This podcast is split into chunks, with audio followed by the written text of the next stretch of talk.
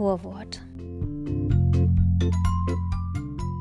Wenn sich zwei besondere Menschen in einer ganz besonderen mondhellen Nacht unter einem ganz besonderen Baum, der genau in diesem Moment 100 Jahre alt wird, küssen, kann man sicher sein, dass diese Verbindung eine ganz besondere sein wird und dass die Kinder, die daraus hervorgehen, ganz besondere Fähigkeiten haben werden.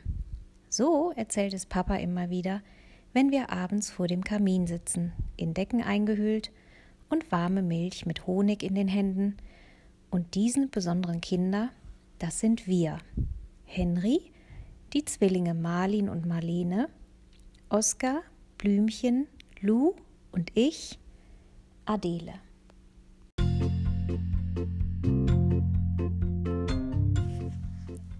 Kapitel 1 Siebenmal anders.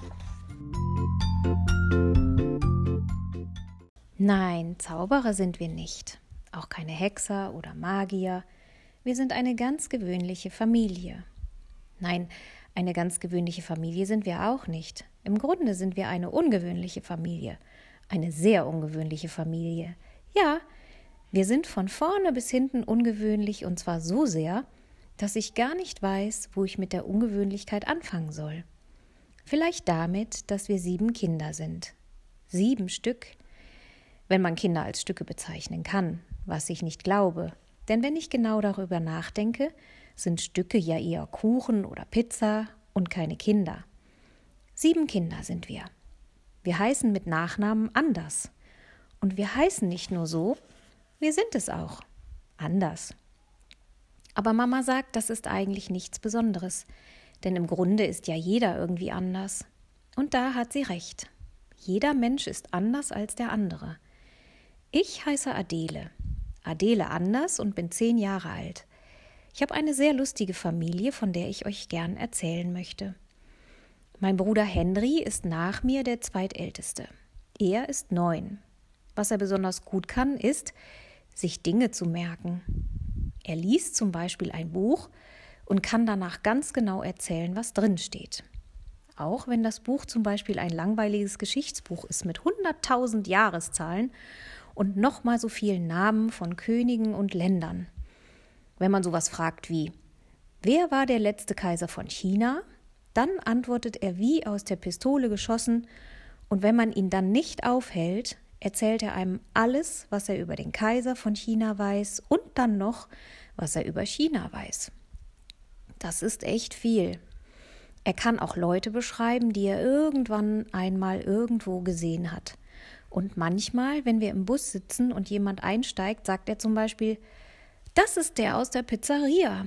Der hat da vor ein paar Jahren gearbeitet und dir ein Pizzagesicht auf die Pizza gemacht. Weißt du noch? An das Pizzagesicht kann ich mich tatsächlich noch immer erinnern. Der Koch hatte aus zwei Salamischeiben die Augen gelegt, aus einer Paprika die Nase, aus Peperoni den Mund und die Haare waren aus Rucola-Salat aber an das Gesicht des Kellners kann ich mich überhaupt nicht mehr erinnern. Vielleicht, wenn er Rucola-Haare gehabt hätte oder Salamiaugen. Hatte er aber nicht. Dann sind da die Zwillinge, Marlin und Marlene. Acht Jahre alt. Beide. Klar, sind ja Zwillinge. Zwillinge sind immer gleich alt. Sie sind ja auch immer am selben Tag geboren. Halt, nein, das stimmt nicht. Nicht immer. Es sei denn, einer von ihnen wird nachts um zwölf geboren und einer um fünf nach zwölf. Das kann passieren. Und dann hat ein Zwilling an einem Tag und der andere am anderen Tag Geburtstag. Mann, würde ich mich da ärgern. Das Tolle an Zwillingen ist doch schließlich, dass sie alles gemeinsam machen können, auch Geburtstag feiern. Unsere Zwillinge Marlin und Marlene sehen sich zwar sehr ähnlich, sind aber total unterschiedlich. Marlin liebt Fußball und trägt am liebsten Hosen und Meistens sind die voller Löcher, weil sie ständig auf Bäume klettert. Sie hat auch immer irgendwelche Schrammen, weil sie genauso oft von den Bäumen herunterfällt. Aber sie ist beim Fallen so geschickt, dass sie sich immer Stellen aussucht, bei denen sie weich landet, weil darunter ein Gebüsch oder sowas ist. Am liebsten fällt sie in Herbstlaubhaufen, was natürlich nur im Herbst geht, oder in Pulverschneeberge, was natürlich nur im Winter geht. Logisch. Marlene hingegen liebt Feen und Einhörner und überhaupt die ganze Fantasiewelt. Und sie liebt Schminke. Manchmal schminkt sie sich oben in ihrem Zimmer, heimlich, weil Mama das nicht so gern hat. Mama sagt immer, alles zu seiner Zeit. Und Schminken, also richtig Schminken mit Lippenstift und Lidschatten und so, dafür ist die Zeit laut Mama noch nicht reif.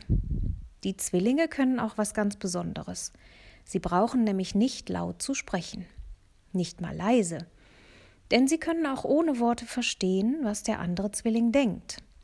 Sie unterhalten sich sozusagen in ihren Gedanken. Manchmal ist das für uns andere ein bisschen doof, weil wir dann nicht mitbekommen, worüber sie reden.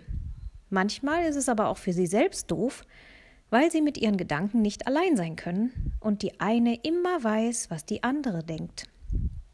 Aber so ist das eben bei den beiden. Und auch wenn ich nicht hören kann, über was sie sich in ihren Gedanken unterhalten, kann ich das von außen immer gleich sehen. Marlins rechte Augenbraue zuckt dann nämlich verdächtig und Marlene beißt sich die Zähne so fest zusammen, dass auf ihrer linken Wange ein lustiges Grübchen zu sehen ist. Oskar ist sieben. Er will, wenn er groß ist, Astronaut werden. Er liebt das Weltall und von seinem Zimmer aus kann er nachts die Sterne beobachten. Oskar kann was richtig Tolles und manchmal beneide ich ihn darum ein bisschen. Er kann nämlich Oma Radieschen sehen und mit ihr sprechen, und Oma Radieschen kann mit ihm sprechen. Jetzt meint ihr sicher, dass das doch gar nicht so was Großartiges ist, wenn man mit seiner Oma spricht. Aber das ist es, weil unsere Oma nämlich schon vor sieben Jahren gestorben ist. Ich kann mich da gar nicht mehr so richtig dran erinnern. Da war ich erst drei Jahre alt. Also habe ich das gar nicht so gemerkt. Leider hat Oma Radieschen auch nicht gemerkt, dass sie gestorben ist. Oder vielleicht auch zum Glück. Jedenfalls kam genau in diesem Moment Oskar auf die Welt und die beiden wurden dicke Freunde. Oma Radieschen lebt auch noch bei uns im Haus und es ist schön, sie bei uns zu haben. Papa fand das anfangs etwas gruselig, und er hat zu meiner Mama gesagt, dass es da Leute gibt, die einem helfen können, dass Tote, die nicht bemerkt haben, dass sie tot sind, auch wirklich gehen können. Auf ihre Wolke. Aber unser Familienrat, der jeden Sonntag um Punkt 18 Uhr stattfindet, hat Papas Vorschlag einstimmig abgelehnt, weil dann ja Oma Radieschen endgültig weg wäre. Und auch wenn es manchmal echt anstrengend ist mit ihr, weil man ständig in sie hineintritt, durch sie hindurchgeht oder sich auf sie draufsetzt, weil man sie ja nicht sieht, und sie sich dann lauthals bei Oskar über uns beschwert, haben wir sie alle unendlich lieb. Wir haben sie übrigens Oma Radieschen genannt, weil sie ja die Radieschen eigentlich schon von unten anschaut, wie man so sagt, wenn jemand gestorben ist. Meine kleinste Schwester heißt Blümchen. Sie ist sechs Jahre alt und ich glaube, man kann es schon erraten. Sie liebt Pflanzen und die Natur und alles, was damit zu tun hat. Wenn man zu ihr ins Zimmer geht, ist es wie in einem Urwald. Man muss sich durch die ganzen Pflanzen durchschlagen, bis man zu ihrem Bett kommt. Sie kann Pflanzen schneller wachsen lassen. Sie redet auch mit ihnen und lobt sie, wenn sie blühen. Und manchmal schimpft sie auch mit ihnen und tröstet sie, wenn sie die Köpfe hängen lassen. Und dann bin da noch ich, Adele. Ich bin zehn Jahre alt und jetzt ratet mal, was meine besondere Fähigkeit ist. Ich kann was mit meinen Gedanken machen. Ich kann Dinge bewegen, wenn ich sie bewegen will. Einfach so. Nur weil ich gerade daran denke. Es ist so, als würde ich den Dingen etwas befehlen. Weil ich aber Befehlen nicht so gern mag, sage ich ihnen in meinen Gedanken immer Bitte und dann Danke. Ich kann zum Beispiel das Glas, das am Ende des Tisches steht, zu mir kommen lassen, indem ich es schweben oder einfach gleiten lasse. Unser Tisch ist sehr, sehr lang, denn es müssen ja sieben Kinder, zwei Eltern und eine gestorbene Oma daran passen. Und unsere Freunde natürlich auch. Weil unser Haus so klein ist, hat Papa die große Schwebetischerfindung gemacht. Unser Tisch hat nämlich keine Beine, dafür an jeder der vier Ecken ein Seil, das an der Decke befestigt ist. Wir können den Tisch wenn wir mit Essen fertig sind, einfach mit einer Kurbel an die Decke ziehen Und schon verwandelt sich unser Esszimmer wieder in ein Wohnzimmer und wir haben gleich viel mehr Platz zum Spielen, Hüpfen und Tanzen. Und gespielt, getanzt und gehüpft wird bei uns zu Hause oft und viel. Also wo war ich? Ach ja, wenn ich das Glas brauche, das am Ende des Tisches steht, dann sage ich in meinen Gedanken, liebes Glas, würden Sie bitte zu mir kommen, damit ich aus Ihnen trinken kann? Und schon setzt sich das Glas in Bewegung und fährt den Tisch entlang bis zu mir. Dann sage ich in meinen Gedanken, danke sehr und freue mich, dass es funktioniert. Je größer das Ding ist, das ich bewegen will, desto anstrengender ist es für mich. In letzter Zeit trainiere ich aber regelmäßig und seitdem kann ich die leichteren Sachen ganz nebenbei bewegen.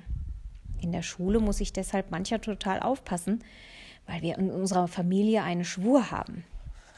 Wir wenden unsere besonderen Fähigkeiten nämlich nicht außerhalb unseres Hauses und vor allem nicht im Beisein von Personen an, die nicht zur Familie gehören. Ausnahmen sind nur in dringenden Angelegenheiten gestattet, wenn es sich überhaupt nicht vermeiden lässt und man damit etwas Schlimmes verhindern oder etwas sehr Gutes bewirken kann. Mama und Papa sagen immer, sie selbst haben keine besonderen Fähigkeiten, aber das stimmt nicht. Ich finde, jeder hat was, das er besonders gut kann. Mama kann uns zum Beispiel den Schmerz wegpusten und Papa kann die weltbesten Geschichten erzählen und die Pfannkuchen aus der Pfanne Saltus schlagen lassen. Oma Radieschen ärgert sich, glaube ich, ein bisschen, dass sie nichts richtig gut kann. Das gibt sie aber nicht zu. Sie erzählt Oskar dann immer von irgendwelchen Dingen, die sie früher konnte und nur gerade eben verlernt hat, weil sie ja schon tot ist. Zum Beispiel sagt sie, sie könnte durch Wände sehen.